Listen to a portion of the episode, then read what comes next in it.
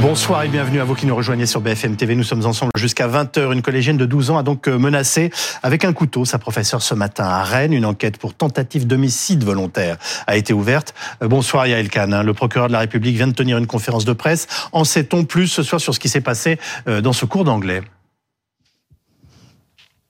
Oui, en effet, on en sait plus hein, sur euh, le déroulé des faits. Ça s'est donc passé ce matin entre 9h30 et 9h50 au collège des Hautes-Ourmes à Rennes pendant un cours d'anglais en demi-groupe. Les élèves sont en train de regarder un film pédagogique et pendant euh, cette ce film, cette jeune fille âgée de 12 ans est très agitée.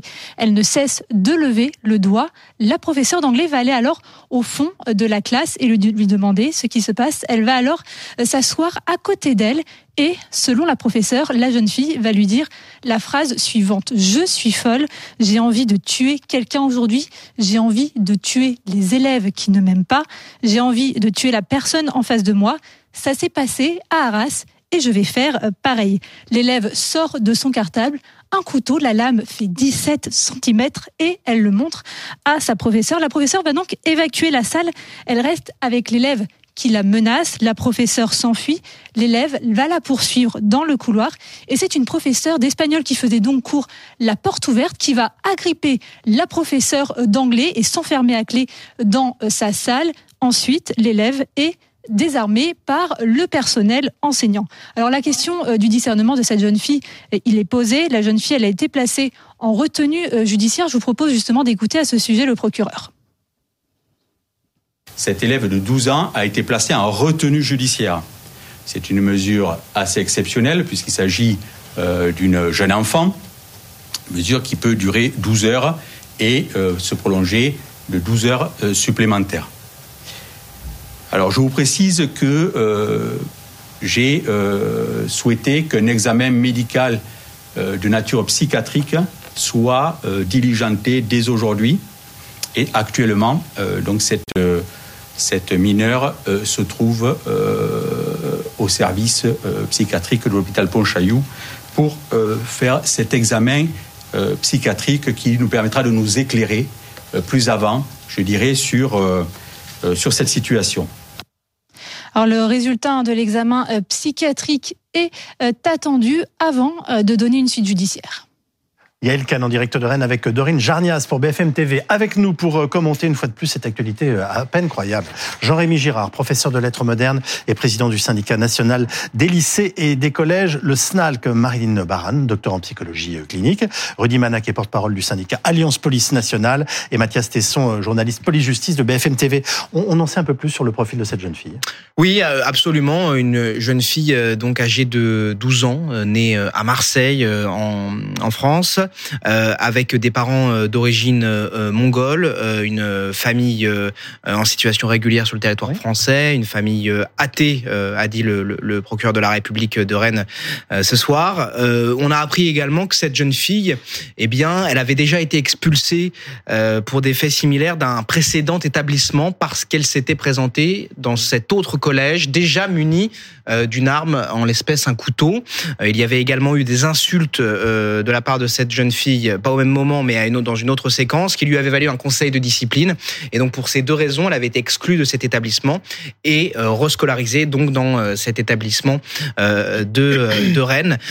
il y a clairement une dimension psychiatrique, psychologique qui est en train d'être analysée, expertisée par des professionnels de santé en ce moment et plus largement par, par, par les enquêteurs en charge de, de cette affaire pour essayer de comprendre ce qui s'est passé.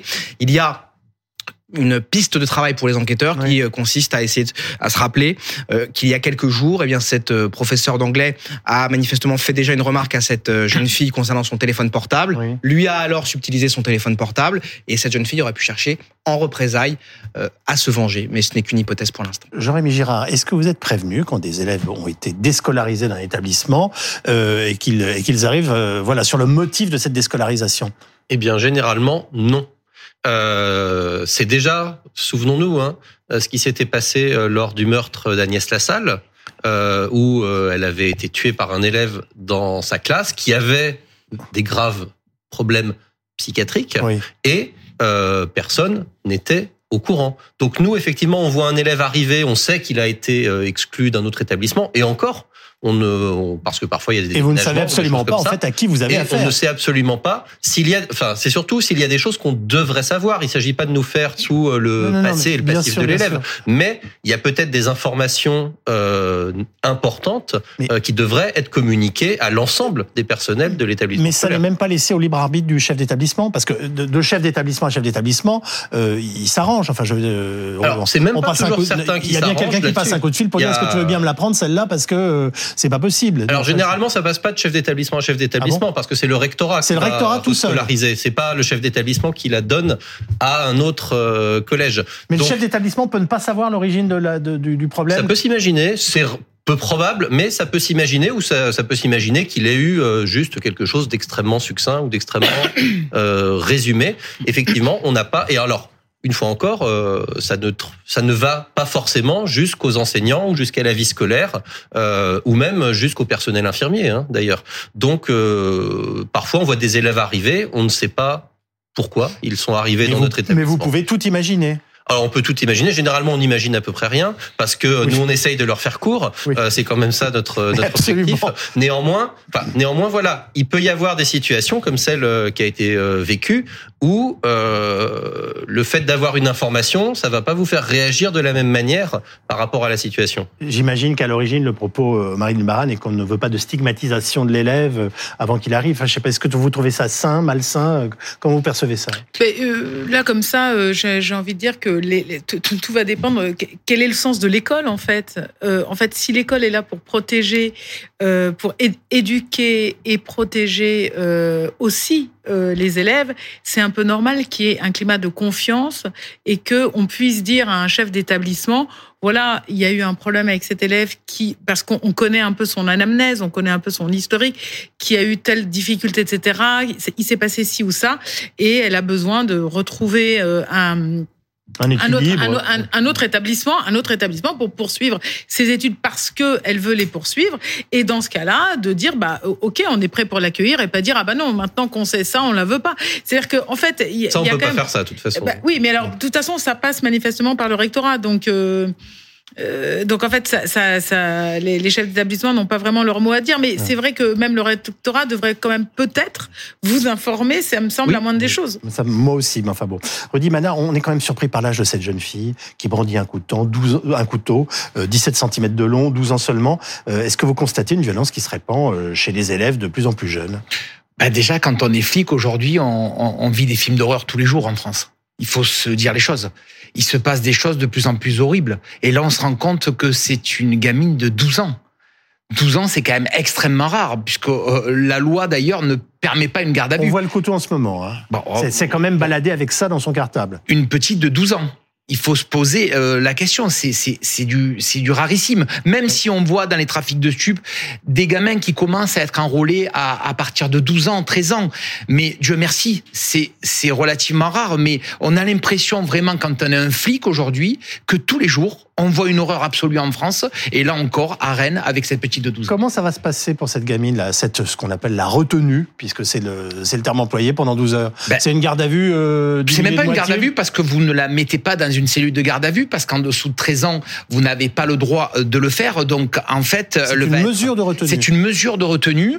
Euh, comme je vous l'ai dit, c'est extrêmement rare quand même en France de voir ça. Hein. Des, même si aujourd'hui on voit dans les trafics de stupes de plus en plus de gamins de moins de 13 ans qui sont enrôlés par ces trafiquants, euh, mais elle va être retenue, elle va être entendue. Euh, je crois que le procureur l'a dit très clairement tout à l'heure. Ils, ils, vont faire une expertise et puis et puis on va voir euh, ce qui va en advenir. Mais honnêtement j'ai pas tellement de solutions. Nous, on n'a pas tellement de solutions à apporter à, à ce genre de, de, de, phénomène gravissime. Mais surtout, il faut penser, et, et, on le vit les flics depuis de nombreuses années, on le, on, le déplore souvent.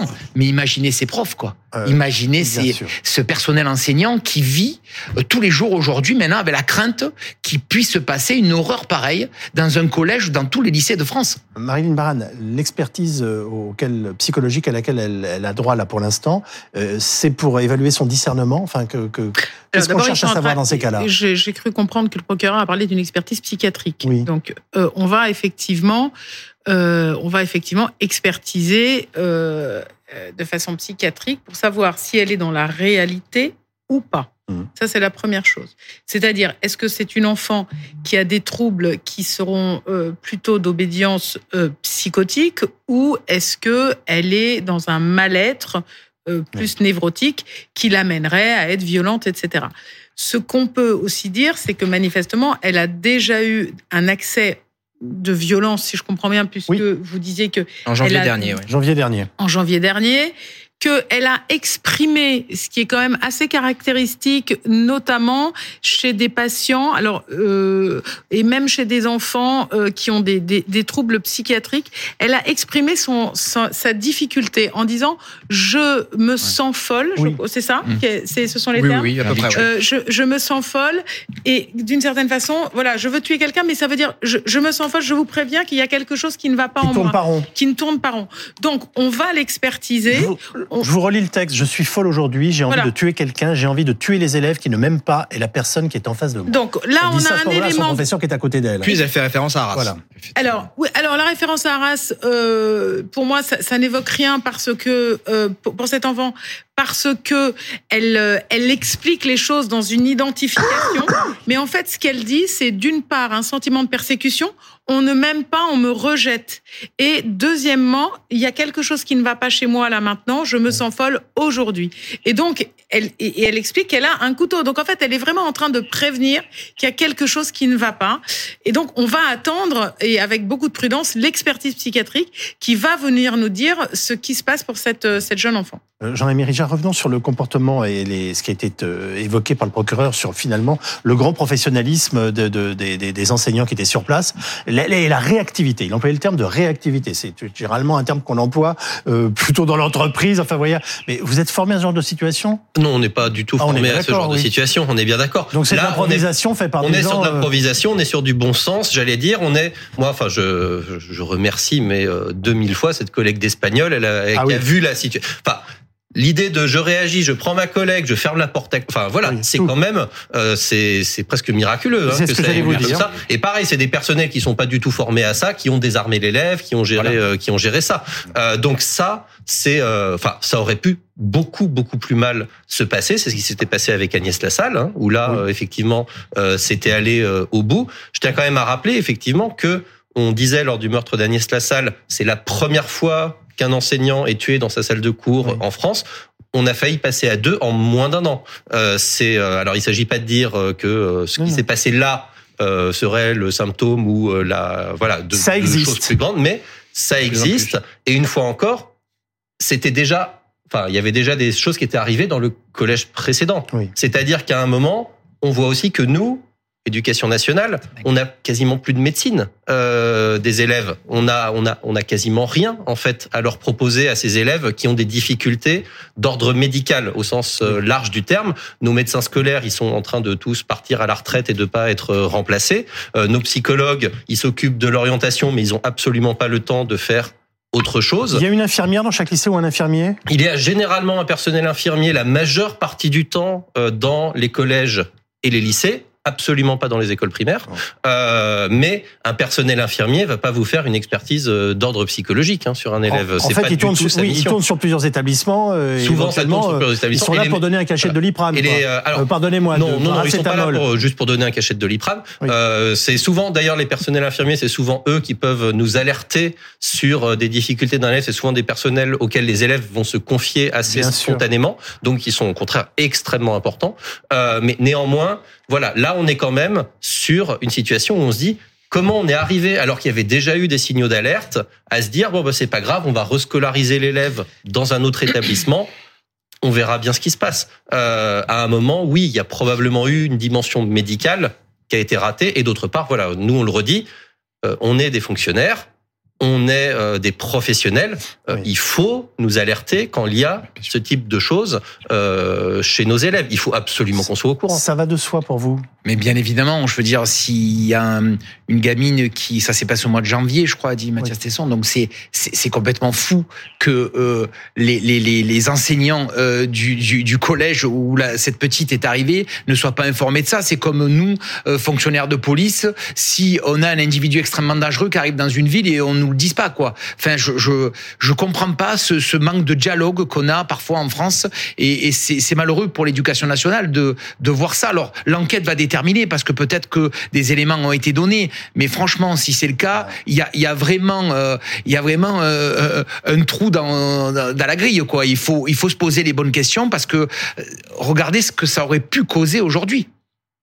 Cet incident à Rennes intervient après une autre affaire dans un collège. C'est à Issou dans les Yvelines. Jeudi dernier, une professeure de français a montré une peinture de femme nue euh, du XVIIe siècle, je crois, hein, dans un cours de l'art. Des élèves se sont alors déclarés offusqués par ce spectacle, contraire à leurs convictions religieuses. Le ton est monté. La professeure s'est dit menacée. Euh, L'équipe pédagogique a exercé son droit de retrait. Ils ont évoqué une goutte d'eau révélatrice, selon eux, d'une situation de mal-être. Jérémy Girard, nos profs ont-ils peur et se sentent-ils parfois en danger? Alors nos profs se sentent parfois en danger. Je dirais que nos professeurs sont surtout extrêmement là, enfin très épuisés Épuisés. euh, aujourd'hui. C'est surtout ça le sentiment qui me prédomine plus que juste la peur. C'est-à-dire que à un moment, on a l'impression que on, on va pas y arriver, qu'on n'est pas dans les qu'on ne nous met pas dans les conditions pour y arriver et qu'on se prend dans l'école, j'allais dire tout ce qui se passe euh, dans la société, tous les problèmes de la société et que finalement Alors que sa fonction on- initiale est justement d'être une alors que protection. justement, on essaye justement de protéger nos élèves de ça et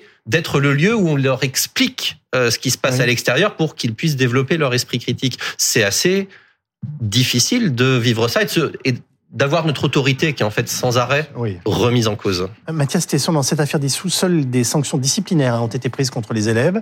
Euh, en revanche, dans un lycée à Besançon, une enquête criminelle est en cours. Que s'est-il passé exactement? Expliquez-nous. Eh bien, ça, ça se déroule le 28 novembre euh, dernier euh, dans un lycée à Besançon. Un élève mineur a été interpellé pour port d'armes prohibées. En l'espèce, une arme de poing, euh, si bien que le lendemain, évidemment, la, CPE euh, a, déposé plainte euh, pour ces faits-là. Voilà, on parle quand même d'une- arme de poing ramenée à l'intérieur d'un établissement scolaire. Rudy Mana, est-ce que les consignes et les délais d'intervention ont changé dans les établissements scolaires, notamment depuis les assassinats de Samuel Paty et Dominique Bernard? Très clairement non. Quand c'est dans un dans un établissement scolaire, franchement, la police, elle intervient extrêmement rapidement. On l'a vu sur tout ce qui s'est passé, tous les drames qui se sont passés. La police est toujours intervenue extrêmement rapidement. Mais vous savez, pour pour parler plus largement de ces problèmes, je crois que je crois qu'en France, on commence à avoir des vrais soucis avec les fonctions régaliennes de l'État parce que il y a de moins en moins de profs qui veulent devenir profs. Il y a de moins en moins de policiers qui veulent devenir policiers. Il y a de moins en moins de pompiers qui veulent devenir pompiers. Et je crois que c'est un vrai souci. Il faut, il faut vraiment mettre en avant ces professions qui qui sont de plus en plus menacées. Alors nous, la police, ça fait de nombreuses années qu'on est menacé, hein, mais, mais je crois qu'il faut vraiment mettre en avant ces professions. Euh, Pardonnez-moi, mais est-ce qu'on peut imaginer voir un policier ou un agent de sécurité dans chaque établissement scolaire en France C'est notamment ce que propose le maire de Nice, qui teste le dispositif dans 19 des écoles de- des Alpes-Maritimes? Non, je crois que c'est pas utile de mettre un policier. Et puis ça, ça va être compliqué Ah, en moi, ça me rassure, moi, un policier, quand il est là. Non, mais ça- je- je, Je vous dis je pas pense que que pour des gens normaux, je suis désolé de prendre un terme pareil, mais, Non, mais euh, ça serait la peut-être pas présence mal. de. Ou Mais alors, alors, ou alors, ah, là là, c'est anxiogène, on va les traumatiser. Donc je sais pas. Non, je crois que c'est fini ce temps-là. Euh, Il y a eu une époque où quand on arrivait des policiers dans, dans certains collèges ou certains lycées, on n'était pas très bien perçus. Je vous assure qu'aujourd'hui, quand on arrive dans des collèges et des lycées, on est plutôt très bien accueillis, ce qui n'a pas toujours été le cas. Mais Ah. un, un par lycée au collège, c'est une vérité que je vous dis. Euh, Un par lycée au collège, c'est très compliqué. Déjà que les effectifs, c'est pas toujours facile pour intervenir sur des sur la délinquance de voie publique. Imaginez euh, si on était dans un collège ou un lycée, un, un policier par collège ou lycée. Par contre, qu'on intervienne plus régulièrement pour ouvrir le dialogue, pour discuter avec ces gamins, avec d'autres corporations, des, des, des médecins sur le trafic de stupes, des politiques, des, des, des présidents d'associations. Franchement, ça nous poserait aucun problème. Je crois que ça, il faut peut-être le développer. Euh, Marilyn Baran, alors au-delà des portiques, des vidéos, des policiers, enfin de ce genre de questions à caractère sécuritaire, comment on fait pour restaurer l'autorité qui, on le voit bien, s'effrite dans nos établissements scolaires? J'étais en train de, vous écouter de réfléchir. Enfin, vous disiez non, pas un policier. Je crois qu'il faut redonner un peu de sens. Il faut redonner du sens. Là, on est un peu dans l'insensé, euh, voire beaucoup dans l'insensé. Donc, euh, les, les, les parents euh, n'arrivent plus très bien à trouver les limites. C'est-à-dire, est-ce qu'il faut vraiment, euh, à, un moment donné, être capable de dire non, mais est-ce qu'on va plus m'aimer? Parce que là, maintenant, tout est ouvert. Peut-être que mes enfants vont aller vont aller se plaindre Est-ce que les enfants, on peut euh, on peut les encadrer de quelle façon parce que euh, effectivement ils vont sentir une frustration et donc euh, jusqu'où ça peut aller? Il manque du sens. C'est-à-dire que le sens des parents bah en fait euh, est, est devenu maintenant tellement souple que on ne sait plus très bien euh, où ça commence et, où ça s'arrête. Les enfants, ben, en fait, euh, il y a même plus vraiment de distinction. Hein. Rappelez-vous, on parlait à une, époque. Alors, quand on dit ça, ça, ça peut-être qu'on commence à devenir euh, un petit peu, un petit peu vieux. Mais quelque part, on parlait de la crise d'adolescence. Oui. La crise d'adolescence, c'est ce moment charnière très complexe, très difficile, très fragile, entre l'enfant d'un côté euh, qui est en train de devenir le, le, futur jeune adulte, et donc qui va changer, et qui a besoin de se confronter oui. euh, à la loi qui est représentée par la, les parents. Et les parents aussi, il faut bien comprendre ça, c'est très compliqué pour, pour eux parce qu'ils ont l'habitude depuis 12, 13, 14 ans d'avoir un enfant à qui ils disent tu sors, tu sors pas, tu fais ci, tu fais ça. Et là, tout d'un coup, l'enfant dit bah non. Alors les parents ne reconnaissent plus leur, leur, leur enfant en disant mais enfin mais qu'est-ce qu'il a qu'est-ce qu qui se passe qu a, oui. ça, ça, ne va plus du tout et l'enfant dit non mais moi là maintenant je ne vais plus t'obéir parce que je sache que je peux commencer à penser comme toi. Mm -hmm. Donc c'est un moment compliqué pour les deux, mais où les deux doivent absolument, c'est-à-dire le parent doit tenir bon et l'enfant doit pouvoir dépasser ce parent et trouver la solution pour le dépasser avec euh, à bon escient, oui, avec oui. euh, avec euh, du bon sens et pas de la violence et pas et donc voilà, ça dure un petit peu de temps, mais une fois qu'on a passé ça, en fait l'enfant est rassuré parce que ses parents ont tenu bon. Et donc, ses parents ont représenté le cadre. Oui. Et pour grandir, il faut pouvoir se projeter contre un cadre qui tient droit, parce que si le cadre commence à vaciller, eh bien, l'enfant tombe.